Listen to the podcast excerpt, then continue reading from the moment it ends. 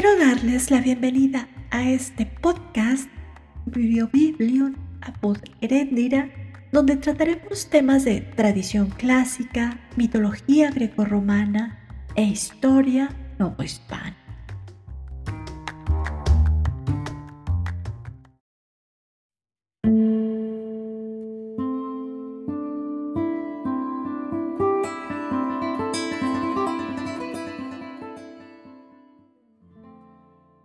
Hace algunas semanas hablábamos aquí de un importante y famoso músico griego, Mikis Theodorakis.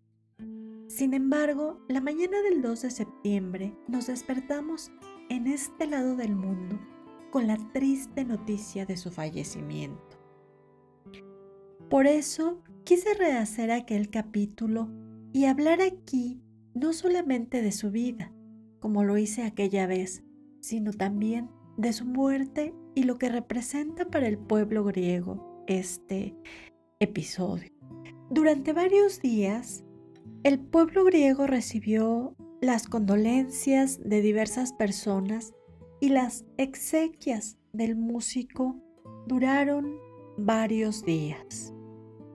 Quise esperar a que terminara este periodo de duelo para poder hablar y compartir con ustedes nuevamente eh, la vida y obra de Mikis Theodorakis. Este es mi pequeño homenaje a un músico que ustedes saben, admiro en gran manera.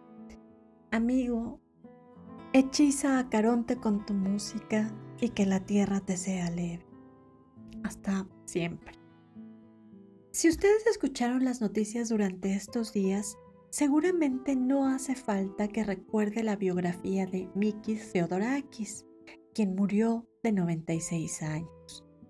Él había nacido en la isla de Chios y es mundialmente famoso por aquella danza de Sorba el griego. Voy a centrarme en esta obra y a narrar algunos pasajes recuperados del episodio anterior.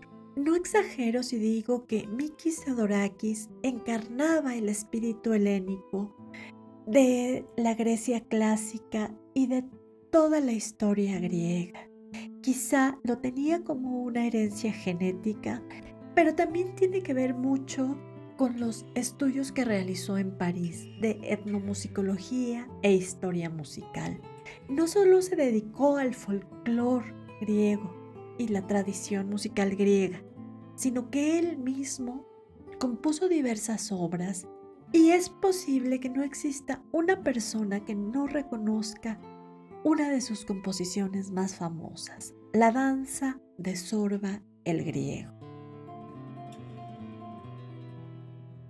Como ustedes recordarán, esta danza la hizo famosa no un griego, sino un mexicano, Anthony Quinn, quien junto al director de la película, que es en realidad la, la adaptación de una novela previa, se lanza en una escena a bailar con el protagonista en una de las hermosas playas de Creta, donde se estaba filmando esta película. A partir de ahí, es posible que nadie en el mundo ignore esta famosa danza. El libro en el que se basa la película es una novela de Nikos Kazantzakis publicada en 1946.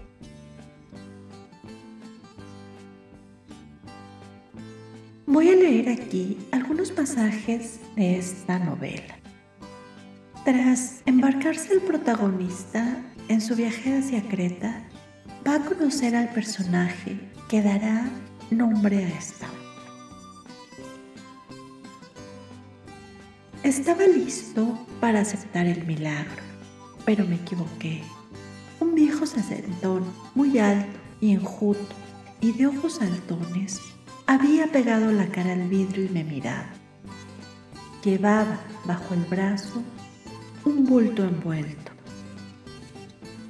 De todo, lo que mayor impresión me causó fueron sus ojos, burlones, tristes, inquietos pura llama, así me parecía. En cuanto nuestras miradas se encontraron, pareció estar seguro de que yo era la persona que buscaba. Alargó decidido el brazo y abrió la puerta. Pasó entre las mesas con un andar ágil y desenvuelto. Llegó hasta donde yo estaba y se detuvo frente a mí.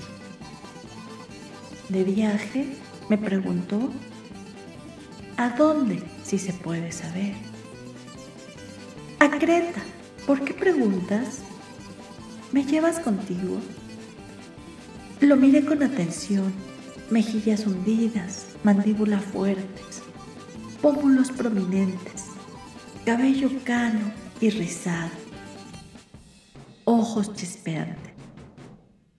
¿Por qué? ¿Qué hago contigo? Alzó los hombros. ¿Por qué? ¿Por qué? soltó con desprecio. ¿Será posible que el hombre no pueda hacer nada sin un por qué? Así, sin más, porque le da la gana. Anda, llévame. Pongamos que como cocinero. Sé guisar unas sopas. Me dio risa, su manera de hablar y también sus palabras. Me agradaron. Las sopas me gustaban. No estaría mal, pensé, llevarme a este viejo larguirucho a aquella apartada y solitaria playa. Sopas, risas, charlas. Parecía muy viajado, muy vivido, un Simba del marino. Me gustaba. La película de Sorba el Griego se realizó en 1964, dirigida por el propio Michael Kakoyanis, quien es el otro personaje que baila en esta escena que les he narrado anteriormente. Durante el tiempo que se eh, filmó la película y que Mikis compuso la música, en Grecia se estaba dando una serie de cambios políticos que llegaron a culminar con tragedias nacionales. Mikis Theodorakis siempre estuvo al lado del pueblo y quizá es una de las razones por la que sea tan querido, no solo como compositor y músico, sino también en forma personal. En este sentido hay que resaltar la participación política en su patria, de donde fue diputado, em, parlamentario, ministro, estuvo en diversas agrupaciones políticas. Posiblemente por ello, su música se convirtió también en un símbolo de resistencia. Sorbe el griego es para los griegos un segundo himno y una de las canciones más conocidas en todo el mundo. Esta se baila en plazas, mercados, lugares turísticos y todo el mundo sabe cómo bailarla, por lo menos estando en Grecia. Ante todo esto, no es extraño entonces que el gobierno griego decretara tres días de luto nacional y que a sus funerales asistieran miles de personas, literalmente miles de personas, desde políticos muy reconocidos hasta eh, admiradores de todos los pueblos. De, desde Atenas hasta Creta, donde lo llevaron, hubo multitudes aplaudiendo el paso de su ataúd. Finalmente tendrá un justo descanso en la isla de Creta, tras 96 años de una vida plena, de una vida que nos regaló muchas obras maestras.